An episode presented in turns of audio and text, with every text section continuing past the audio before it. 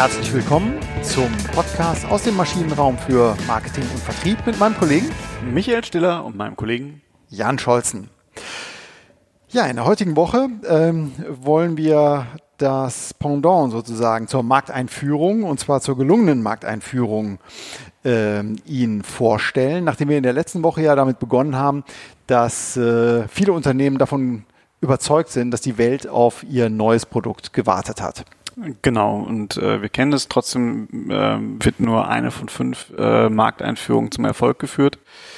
Ähm, das ist natürlich dann immer eine erschreckende Zahl. Jetzt könnten Sie natürlich denken, na gut, wir haben ja letzte Woche äh, haben wir das Scheitern gehabt. Diese Woche ist wahrscheinlich einfach dann das Gegenteil der Fall. Aber wir sind der Sache natürlich, wie wir es im Maschinenraum gewohnt sind, noch ein bisschen tiefer auf den Grund gegangen. Wir haben noch mal tiefer in dem Masch Zahnrädchen gegraben. Aber hallo, aber hallo. Genau, und wir sind fündig geworden. Ähm, man kann hier auch wirklich ein Institut nennen, ähm, was in Deutschland sehr renommiert ist, ähm, der Marketinglehrstuhl von Professor Homburg in Mannheim, ähm, die sich um das Thema Produktneueinführung, Innovation, äh, äh, wie man das Ganze vermarktet, äh, nicht nur praktisch, sondern auch wissenschaftlich ähm, sehr gut beleuchtet haben. Und ja, da sind wir fündig geworden und da wollen wir gerade unter anderem aus diesen Befunden berichten, weil da ist sehr viel Brauchbares dabei. Und ähm, ja, sollen wir vielleicht einfach mal einsteigen. Beim letzten Mal sind wir über die vier ähm, großen Einflussfaktoren äh, darauf eingegangen. Das äh, ging um die Zielgruppe und den Markt. Ja, also vielleicht fangen wir mal an. Das geht im Wesentlichen erstmal mit, dem, mit der Art des Neuproduktes. Genau, das, das Produkt ist im Kern. Genau, das ist der Kern des Ganzen, der Nukleus. Und genau. danach gibt es eben den Markt und die Zielgruppe. Genau, Timing ist sicherlich nochmal ein Thema. Genau, ganz genau. Dann äh, Marketingmix, das, was wir selber beeinflussen können. Und dann natürlich aber auch die internen Rahmenbedingungen, die dann eine wesentliche Rolle spielen bei der Markteinführung. Wir fangen an mit dem Kernprodukt, mit dem Nukleus. Das hat einen den mit den signifikant höchsten Einfluss? Also vielleicht sagen wir dazu noch, wir werden es nachher im Literaturtipp erwähnen, wir haben eine wunderbare Studie gefunden, die ja. ist jetzt auch schon ein bisschen, wie du das mal so schön sagst, ein bisschen angestaubt. Nichtsdestotrotz sind die Ergebnisse gut nachvollziehbar und sicherlich auch noch übertragbar auf die heutige Absolut. Zeit, wo wirklich äh, empirisch nochmal nachgewiesen äh, wurde, was hat denn zu Tops geführt, und was hat zu Flops geführt bei den Markteinführungen? Über, 100, äh, über 180 Unternehmen wurden da ähm, äh, befragt dazu in, im deutschsprachigen Raum. Ähm, also wirklich äh, sehr brauchbar. Literaturtipps kommen später. Aber jetzt, wir steigen ein. Natürlich ist bei den, ähm, wenn wir mit dem Produkt mal anfangen, sind halt zwei Elemente extrem hervorstechend. Mhm. Zum einen ist es äh, die Neuheit des Produktes für den Kunden, also hat es wirklich diesen Innovationscharakter für den Kunden. Ähm, das ist auf einem sehr hohen Niveau schon, äh, wo man sagen kann, Tops und Flops unterscheiden sich. Also es muss schon wirklich einen extrem hohen Neu ähm, ja. Neuheitscharakter haben. Aber ebenso wie diesen Neuheitscharakter muss es auch halt einen Vorteil für den Kunden, offen, einen offensichtlichen Vorteil für den Kunden haben. Ganz genau. Aus der Kommunikationspsychologie äh, wissen wir ja, das Label neu wirkt schon mal, aber hier ist es tatsächlich nicht nur das Label, sondern es muss auch tatsächlich von der Problemlösung neu sein und gleichzeitig, wie du richtig gesagt hast, muss eben der Vorteil auch für den Kunden sichtbar sein.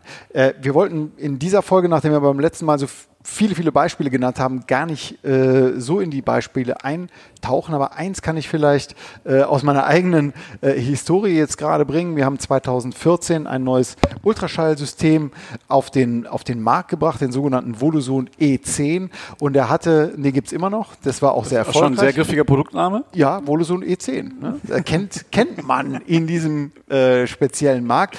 Und ähm, der hatte, dam damals war der neu, nicht nur vom, vom äh, Look and Feel, viel, sondern er hatte eben auch diverse Vorteile. Und das hat sicherlich ähm, zu, zum Erfolg beigeführt. Also kann ich aus eigener Erfahrung hier bestätigen, die, die Wissenschaft ähm, sagt hier die Wahrheit.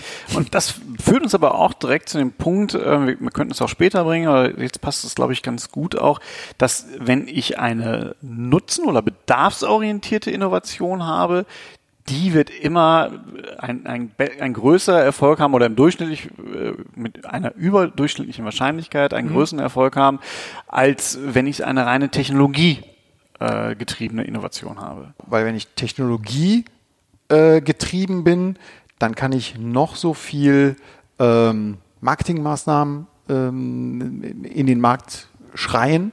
Die werden nie so erfolgreich sein, wie wenn eine bedarfsgerichtete Innovation ansteht. Genau, genau. Was auch noch einen, ähm, einen, einen leichten Vorteil bringt, ist natürlich, wenn der Kunde möglichst wenig Unsicherheiten äh, hat, wenn er diese neue Lösung äh, dann wirklich dann benutzt, also das innovative Produkt benutzt.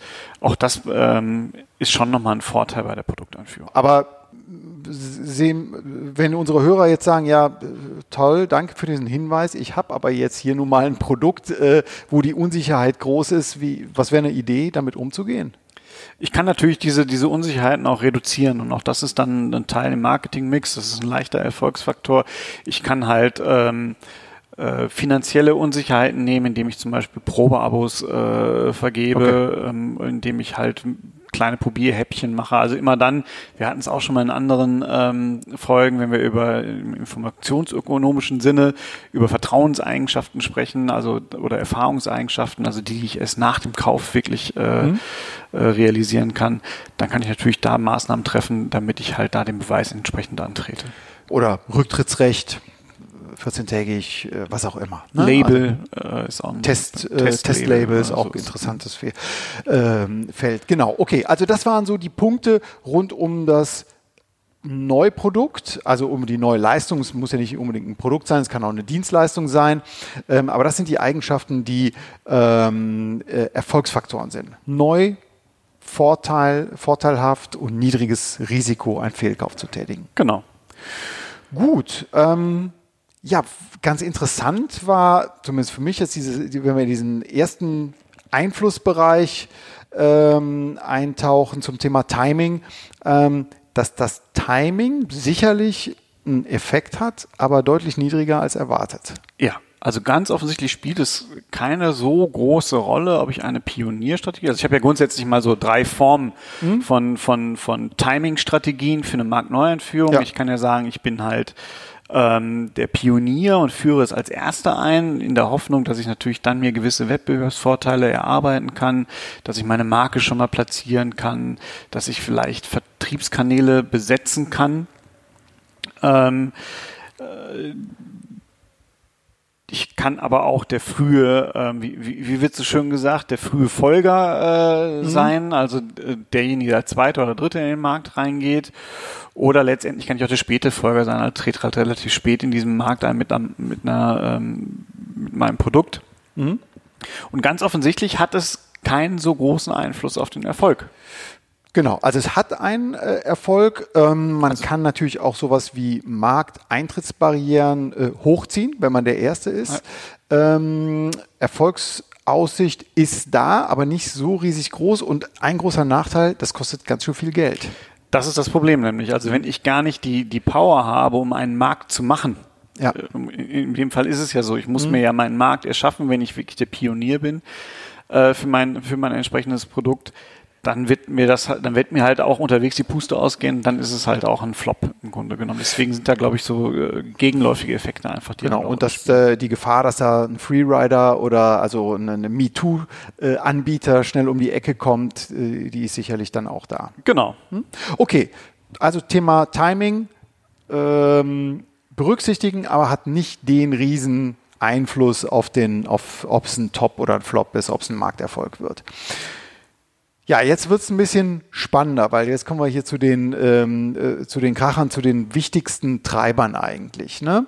Ähm, am Ende hört es sich äh, sehr klar und einfach an, aber ähm, äh, also es liest sich hier wie ein Marketing-Lehrbuch eigentlich. Ne? Also Entscheidung bezüglich der Festlegung von Markt und Zielgruppe, ich überlasse dir den. Ja, da ist es halt äh, Priorisierung der, der Segmente. Und Priorisierung heißt immer, ich muss mir genau überlegen, welches Marktsegment möchte ich bedienen und welches möchte ich auch nicht bedienen. Ganz Beide genau. Aspekte sind dabei. Nora hat im, im deutschen Biermarkt äh, eindrucksvoll belegt, wie wichtig es ist, halt sich äh, seine, seine Segmente zu nehmen und sich bewusst zu sein, welche Segmente ich auch bedienen möchte und, und welche nicht. Ähm, Philipp Grote hat es gesagt, äh, wo Sie Ihre Stärken haben, da spielen Sie sie aus und wo andere besser, kostengünstiger, was auch immer sind, ähm, äh, sagen sie nein, das, da bieten wir nicht mehr mit an. Genau. Ja? Also ein, ein ganz wesentlicher äh, Punkt, ähm, was jetzt bei der Markteinführung auch noch mit einer Rolle spielt, ist äh, sicherlich das Fokussieren auch auf Refer äh, Referenzkunden, auf Innovatoren, mhm. so dass ich halt da möglichst schnell natürlich mein mein ähm, ja, mein, mein Streueffekt habe, dass ich einen Meinungsführer mit äh, als Kunden gewinnen kann. Ich glaube, Studie ist von 2007, das ist heute noch umso wichtiger, wo ja. ich halt über die sozialen Medien halt viel auch äh, in an Kommunikation betreibe. Genau. Äh, und vielleicht sogar noch wichtiger, weil ich äh, noch spitzer ähm, äh, darauf fokussieren kann. Genau. Gut, machen wir weiter bei Themen, ähm, sagen wir mal, dass wir fokussiert haben, dass wir priorisiert haben, dass wir unsere Referenzkunden ähm, ausgewählt haben. Das sind ja jetzt alles Entscheidungen und ähm, das sind noch keine Aktivitäten. Jetzt äh, machen wir mal Butter bei die Fische, wie wir so gerne hier sagen, ähm, dass wir den Marketingmix bestimmen. Und ähm, da ist und es wundert nicht, aber trotzdem erlebe ich zumindest im, im, in meinen Beratungsprojekten immer wieder die Diskussion, können wir die Markteinführung nicht möglichst klein gestalten? Das muss doch auch kostengünstig gehen. Vielleicht fangen wir erstmal ganz klein, klein an. Nee, also die Intensität des Markt, der Marketing-Mix-Maßnahmen, also wie viel Geld sie dafür in die Hand nehmen, wie viel Druck sie in den Markt reingeben, die spielt so eine ganz entscheidende Rolle äh, zwischen Top oder Flop. Ganz genau. Also wir hatten es beim letzten Mal bei den Negativbeispielen, also wenn Sie auf Marketing Ausgaben, auf den Marketingmix, ähm, dass er überhaupt gehört wird, verzichten, äh, wird das nicht klappen. Also die Welt hat nicht auf ihr Produkt gewartet. Nochmal, die Welt hat nicht auf ihre Lösung gewartet. Genau. Ja, das, das muss man sich selber leider immer wieder sagen, obwohl man selber vielleicht vom Gegenteil überzeugt ist. Wenn man denn überzeugt ist, dann bitte auch so konsequent sein, um die Mittel in die Hand zu nehmen, damit die Welt auch davon hört und auch überzeugt wird. Und das wird sogar immer wichtiger, das sagt eine weitere Studie aus dem Jahr 2012, desto neuer das Produkt von den Kunden wahrgenommen wird. Mhm. Was auch total logisch ist, weil dann wird es halt auch immer erklärungsbedürftiger und ich muss halt wirklich ganz, ganz stark rein in diesen, in diesen Markt. Genau. Ähm, ja, Zielgruppenbezug ist wichtig, ähm, auch der genau, das ist eine logische Konsequenz. Logisch, ne? Also wenn ich priorisiert äh, Segmente ansprechen möchte, klar. Ähm, keinen signifikanten Effekt. Äh, das ist der einzige, den wir jetzt hier als nicht signifikant zwischen Top oder Flop vielleicht mal aufgreifen wollen. Das ist der Preis. Das heißt, die Annahme, natürlich muss ich irgendwo, darf ich mich nicht komplett rausschießen aus dem Markt, aber ich muss nicht zwingend zum Niedrigstpreis reingehen, ja. um überhaupt Erfolg zu haben. Das ist ganz offensichtlich so. Auf der anderen Seite dann halt doch auch wieder signifikant und, und auch schon noch ein stärkerer Einflussfaktor ist der Fit zwischen Produkt und Marke haben wir auch schon öfter hier gesprochen. Schön, dass wir es jetzt hier bei der Markteinführung auch wiederfinden. Aber auch das ist nochmal ein ganz, ganz wichtiger äh, Punkt. Das Produkt und Marke, also das, was das Markenversprechen in den Markt gibt an, an, an Nutzen, das muss das Produkt einlösen als Beweis. Das muss passen einfach. Ansonsten äh, geht's schief. Ja, ansonsten geht's schief. Genau. Wir haben, wir wissen bis heute nicht, ob es ein Hoax war, den wir, über den ja. wir da gestolpert sind. Aber angeblich hat Colgate mal eine Lasagne eingeführt, eine Tiefkühllasagne, dass das nicht passt, ähm, das ist, glaube ich, liegt auf der Hand. Genau. aber wir wissen nicht genau, ob es ein Hoax genau. war. Wenn, dann war er sehr gut. gut gemacht, ja. Gut, ähm, jetzt kommen wir zur, zum größten Aha-Effekt, zumindest für mich. Ähm, wir hatten ja gesprochen über Entscheidungen, was äh, Markt- und Zielgruppe, vielleicht auch Personas angeht. Wir hatten darüber ähm, gesprochen, wie wir selber unseren Marketingmix gestalten. Was wir aber nicht betrachtet haben und auch beim letzten Mal vielleicht etwas stiefmütterlich behandelt haben, war dieser Fokus auf die internen Rahmenbedingungen. Was, was sind die internen Rahmenbedingungen nochmal? Die, die internen Rahmen, da geht's halt um, um die äh, Zusammenarbeit, die interne Stakeholder-Management im Unternehmen, die Art und Weise, wie ich plane, wie ich mein Management einsetze, wie ich mit Ressourcen ausgestattet bin. Mhm. All das sind wirklich, also alles, was im Unternehmen wirkt, was im Unternehmen passiert, was gar nicht am Markt sichtbar ist. Und das ist das Interessante auch wiederum aus dieser Studie von 2012, ähm, auch vom, vom Marketing-Lehrstuhl aus Mannheim. Ähm, der Erfolg der, der, der Erfolg von, von Kundengewinnung, Kundenzufriedenheit hängt von beiden Facetten ab. Also marktgerichtete Aktivitäten und interne Aktivitäten. Ganz genau. Und ich äh, setze noch einen drauf, auch aus dieser Studie. Der finanzielle Erfolg hängt noch mehr von dem internen Commitment ab, als, ähm, von dem, als, äh, als von dem Erfolg, den es bei den Kunden hat. Also wenn ich das Commitment meiner Mitarbeiter, meines Top-Managements habe, die auch möglicherweise beide incentiviere, also nicht nur Mitarbeiter, sondern auch das, das Management, den Vertrieb, zusätzlich incentiviere, damit habe ich sowas wie eine ja, Zielfokussierung, Zielkonvergenz, also eine Vereinheitlichung der Unternehmensziele auf den Erfolg meines Neuprodukts. Und das wirkt. Genau. Also sagen Sie Ihrem Chef, nee, nee, nee, das ist hier nicht so eine One-Man-Show, das liegt nur in meinem Zwei-Mann-Team, sondern wir alle müssen halt das Produkt einführen. Genau, dann wird es, ähm, dann wird es ein großer Erfolg werden. Genau. Was ebenso wichtig ist, was auch ein, ein, ein, zumindest wenn wir diesen Ergebnissen hier äh, Glauben schenken dürfen, äh, ist halt auch die Frühzeitigkeit der Planung hm? ein wesentlicher. Also äh, Markteinführung ist nicht holper die Polter, äh, hey, wir haben eine Idee, nächste Woche geht's mal an den Markt und dann wird schon was.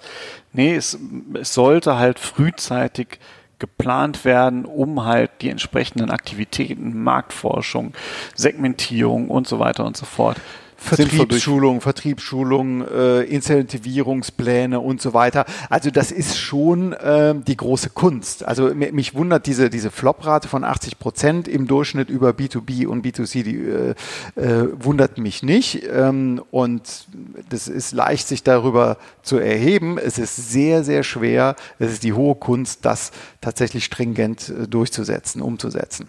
Ja, und auch externe Mitarbeiter schon, also oder, oder externe Partner frühzeitig mit reinzuholen. Also Agenturen. Äh, die Agenturen, aber auch wiederum die Vertriebspartner, ja. die auch frühzeitig mit in den Prozess einzubinden, die darauf vorzubereiten auf die Markteinführung. Ne? Also es, gerade wenn man sich äh, überlegt, also ich durfte, durfte äh, die, den, die, die Triple Play-Einführung von der Telekom ähm, äh, mit begleiten und das war halt immens wichtig, dass ein Mediamarkt, dass ein Expert, dass die alle sehr frühzeitig mhm. wussten, okay, da kommt jetzt was und wir können uns auch mit drauf vorbereiten und die, dass die auch stark mit eingebunden wurden. Ja, das war vor, vor längerer Zeit, wo dann ja. eben Fernsehen, äh, äh, Telefonie, äh, Internet in einem Produkt gebündelt wurden. Genau, das muss dann passen. Ähm, und, und dann war es auch ein großer Erfolg. Ja, jetzt sind wir sozusagen durch die, durch die theoretischen Befunde hier soweit durch. Sollen wir das Ganze, ähm, bevor wir auf die äh, Zusammenfassung gehen, vielleicht noch zwei, nee, drei Literaturtipps haben wir sogar dazu.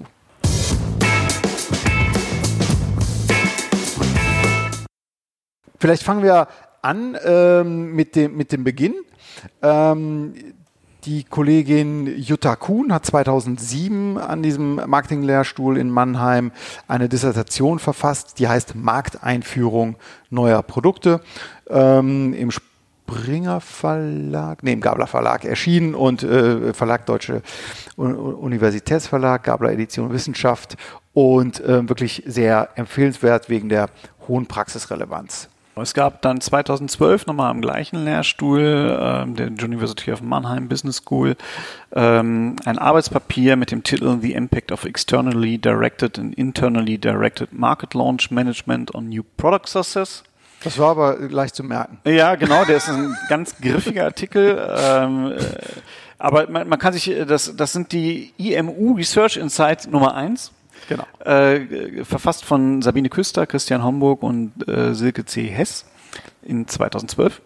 Und ähm, ganz unabhängig von dieser äh, Mannheim Connection ein aktueller Artikel aus dem Harvard Business Manager Februar 2019 von Thomas Steenburg und Michael äh, A. Hörne. Okay, das, sind, das ist übersetzt.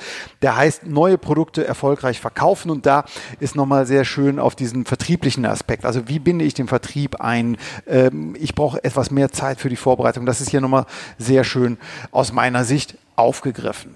Gut, das waren die Literaturtipps. Dann kommen wir jetzt zu dem Thema Zusammenfassung unseres äh, Podcasts Markteinführung geplant gelungen.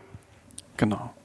Also der wichtige Aspekt ist ganz klar, wenn Sie eine Markteinführung planen, dann sollte Ihr Produkt neu sein für die Kunden und die Vorteile für die Kunden sollten ganz klar herausgearbeitet sein.